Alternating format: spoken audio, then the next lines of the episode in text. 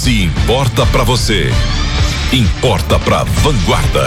Vamos atualizar informações em relação ao novo coronavírus na nossa ronda diária. Otávio, ontem houve coletiva sobre o tema, não é? Foi isso, Rodolfo. E eu estive na, nessa coletiva de imprensa convocada pelo prefeito em exercício, Verde Lúcio Melo. Embora tenha sido uma coletiva, o prefeito em exercício gravou uma exclusiva para o Jornal de Vanguarda e começou explicando o decreto. Vamos lá então? O decreto Começando é com composto de 26 artigos, é, várias questões que nós tratamos aí, em geral, especificamente é, de proteger a população de uma eventual é, surto da doença, mas o que a gente destaca ali é que através desse decreto nós vamos poder aí facilitar a compra de insumos, de materiais e de equipamentos é, num processo licitatório que demanda muito tempo. Isso já nos favorece e ao mesmo tempo nós vamos disciplinar aí o sistema de proteção, ou seja, eh, nós criamos, como todo mundo sabe aí, uma comissão. Essa comissão está fazendo treinamento no nosso pessoal. Também o decreto ele determina que tem que ser treinado o pessoal. Isso já está sendo feito. A logística de recebimento, enfim, como será, qual o prazo, né? Por exemplo, o caso dos servidores, o remanejamento de servidores, nós vamos poder ter mais facilidade. Enfim, através desse decreto, é um decreto emergencial especificamente para a saúde, mas que vai nos ajudar muito eh, no trabalho e, sobretudo, no enfrentamento eh, dessa doença, caso nós tenhamos aí um, um surto. Com relação às aulas nas escolas municipais? Olha, as aulas nós suspendemos a partir do dia 19 agora até o dia 3 de abril. Isso significa que eh, nós não podemos prorrogar esse prazo. Evidentemente que nós vamos depender do quadro que estiver, do cenário eh, que estiver prevalecendo aí a partir desses próximos 15 dias, para que a gente possa prorrogar ou não a suspensão das aulas da rede pública. Aí, tá, aí estende-se as escolas rurais, a, as nossas CMEs, a, a escolas de ensino fundamental, enfim, todas as escolas da rede pública do município. Haverá algum cuidado especial com relação aos moradores de rua, que em geral têm baixa imunidade? Não, a princípio, a nossa Secretaria de Habitação e Promoção Social, ela é, é como eu disse aqui, cada secretaria também vai ter uma particular, particularidade, uma pontualidade para resolver algumas questões que não tem necessidade de ser através de decreto. A exemplo, é, fechamento de parques, que nós vamos fechar, isso é uma decisão interna que não depende de, de, de decreto. O tratamento com, é, dessas pessoas é, que que você acabou de mencionar terão um tratamento diferenciado pela nossa secretária. Cada secretaria tem a, tem a ordem e a determinação do prefeito para que trate os seus assuntos de forma é, diferenciada. Varginha recebe pacientes, principalmente no centro de oncologia do sul de Minas inteiro. Existe alguma recomendação especial nesse sentido, principalmente no Hospital Bom Pastor? É, está sendo reduzido o atendimento, principalmente daqueles pacientes que podem esperar um pouco mais, que não são pacientes mais graves, have está reduzindo esse, esse atendimento para que a gente possa também não ter um fluxo muito grande de pessoas eh, no Hospital Bom Pastor a UPA também nós estamos aí buscando alternativas na nossa, nas nossas unidades básicas de saúde para que nós possamos descentralizar, descentralizar o atendimento da UPA também. Então é uma força-tarefa, Carlos Otávio, que depende muito dos nossos servidores, dos nossos secretários. Agora, não adianta nós fazermos a nossa parte aqui, a prefeitura fazer, se a população não fizer também a parte dela, de higienização, né, as cidades da região colaborarem também, de tal forma que a gente é a gente possa trabalhar concaternado, em sintonia, porque o objetivo de todos nós qual é? É combater, é enfrentar essa doença protegendo a população. Todos nós temos o mesmo objetivo, então cada um de nós tem que fazer a sua parte. Prefeito exercício Viagem Lúcio Melo, terminal rodoviário, ônibus que chegam de São Paulo, Belo Horizonte, Rio de Janeiro, principalmente São Paulo, muitos casos. Alguma recomendação especial lá também? É, o, o nosso secretário já determinei para ele que ele faça um trabalho especial lá é, do pessoal que chega de fora para que ele possa identificar as pessoas e aqueles que vierem é, de zona perigosa, que já, já constatou algum caso positivo, serem aí realmente recebidos e tratados diferencia, é, de forma forma diferenciada. Agora, a gente percebe no terminal rodoviário, Carlos Otávio, que reduziu em muito o número de passageiros que chegam eh, a Varginha. Isso significa que as pessoas estão tendo a conscientização de que é o momento de cada um fazer a sua parte, cada um dar o seu sacrifício a favor de todos. Varginha, então, fazendo a sua parte, fechando as portas. Com certeza, nós estamos fazendo tudo que é necessário e continuaremos firmes e fortes aqui no sentido de, de promover um enfrentamento eh, que possa corresponder à altura da nossa população. Nós conversamos também com o procurador-geral do município, Evandro Santos. Ele falou sobre a proibição de eventos ou de qualquer aglomeração. O procurador esclareceu sobre multa para quem descumprir a fiscalização. As multas estão estabelecidas no Código Penal brasileiro, de forma que o descumprimento né, é, de determinações das autoridades públicas em questões envolvendo saúde poderão gerar um processo crime e esse processo crime posteriormente poderá gerar uma multa que será aplicada pelo Poder Judiciário. E quem vai fiscalizar?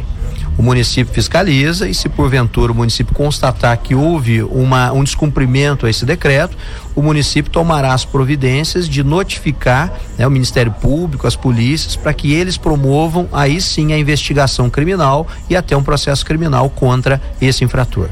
Isso envolve então qualquer tipo de aglomeração, casamento, aniversário, tudo, tudo quaisquer tipos de aglomerações que envolvam mais de 50 pessoas. Até 50 pessoas fica autorizado, né, por enquanto, né, se porventura a crise não, não, não se agravar, mas envolve quaisquer tipos de eventos, sejam religiosos, sejam esportivos, sejam culturais, sejam artísticos, porque afinal de contas a propagação do vírus não escolhe ambiente, né? Ela está nas pessoas e seja lá em que evento for, haverá propagação. O presidente da Associação Comercial Industrial de Varginha, Anderson Martins, se reuniu com lideranças empresariais para definir o que deve ser feito por empresários e trabalhadores como forma de prevenção. Ontem à tarde nós eh, fizemos uma reunião onde estavam presentes os representantes das entidades do setor, o Sindivar, os sindicomerciários e o SEAV, além de toda a diretoria da Associação Comercial de Varginha. Diante desse cenário, nós pensamos em sugestões. Né? A primeira coisa que está sob nosso alcance é que todos os patrões, todos os empregadores podem orientar os seus funcionários a respeito das corretas práticas de higienização, lavagem das mãos frequentemente, uso do álcool gel. Para isso, nós temos que disponibilizar o álcool gel para os colaboradores. Também falamos sobre o distanciamento social necessário de um metro na hora do atendimento ao cliente.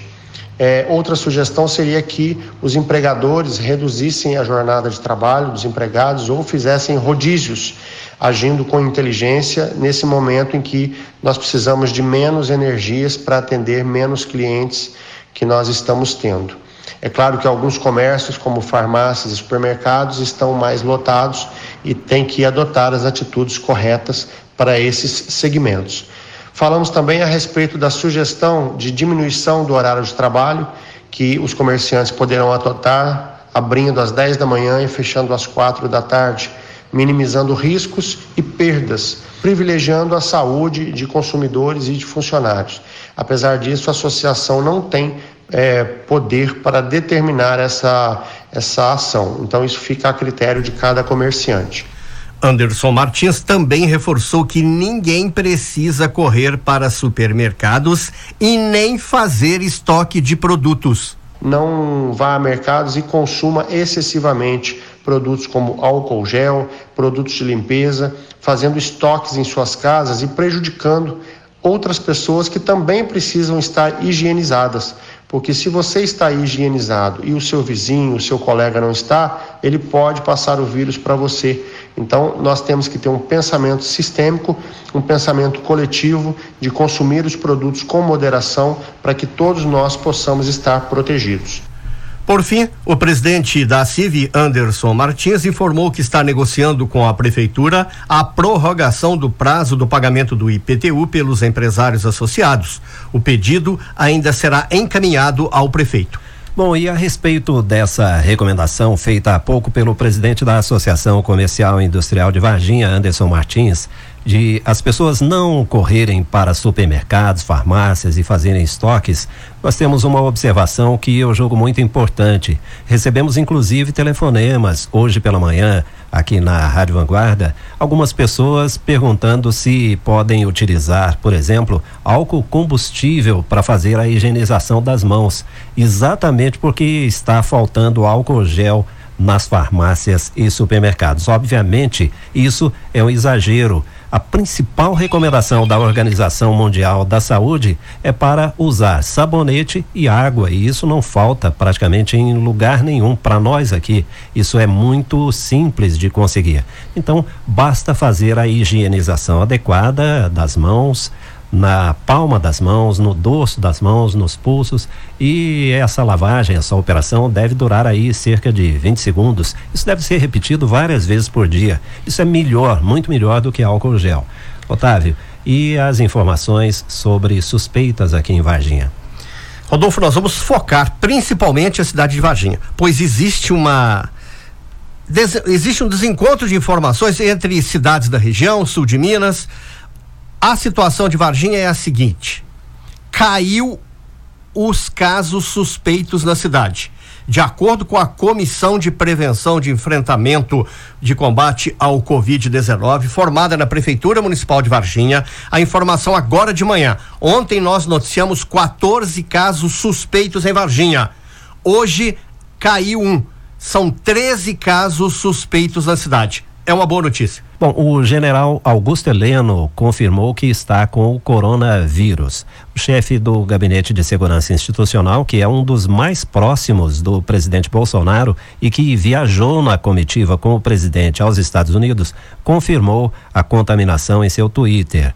Heleno tem 72 anos e faz parte do grupo de risco da doença, que já causou ao menos uma morte aqui no Brasil é o segundo membro do alto escalão do governo a ser infectado, depois do secretário de comunicação Fábio Weingarten, que também foi diagnosticado com o vírus. Os dois estiveram na comitiva que acompanhou o presidente em encontro nos Estados Unidos com Donald Trump no início do mês. Segundo o Ministério da Saúde, o Brasil tem 291 pessoas contaminadas pelo vírus e há outros 2.064 casos suspeitos aguardando o resultado de exames. Já a União Europeia, para conter o avanço da pandemia do coronavírus, anunciou o fechamento por 30 dias de suas fronteiras e a restrição da entrada de pessoas de países fora do bloco. É a primeira vez que isso acontece. Bom, e agora o Ronaldo Trombini traz outras informações relacionadas a essa crise do novo coronavírus, especialmente na editoria de esportes. É isso mesmo, Rodolfo. O novo coronavírus tem mudado a rotina de diversos setores da sociedade e o futebol foi um dos primeiros a ser prejudicado. Depois que a CBF suspendeu os seus campeonatos, a Federação Mineira de Futebol foi a primeira confederação estadual a adotar as mesmas medidas, justamente para evitar a proliferação do vírus no país e, de quebra, alterou a rotina dos times aqui do sul de Minas. Na primeira divisão do Campeonato Mineiro, Boa Esporte e Caldense não sabem quando voltam a campo para disputar as últimas rodadas da competição e, posteriormente, se a situação no país em relação ao vírus estará normalizada para quando as estreias de outras competições, como o brasileiro da Série C e da Série D, que essas duas equipes disputam, vão acontecer. O Pouso Alegre, até o momento, também manteve as atividades programadas para esta semana. Os atletas se apresentaram na segunda-feira, dois dias depois da vitória contra o Uberlândia, que deixou o time isolado na ponta do módulo 2 e trabalhou normalmente. De acordo com a assessoria do clube, uma reunião ainda vai decidir a manutenção ou não das atividades.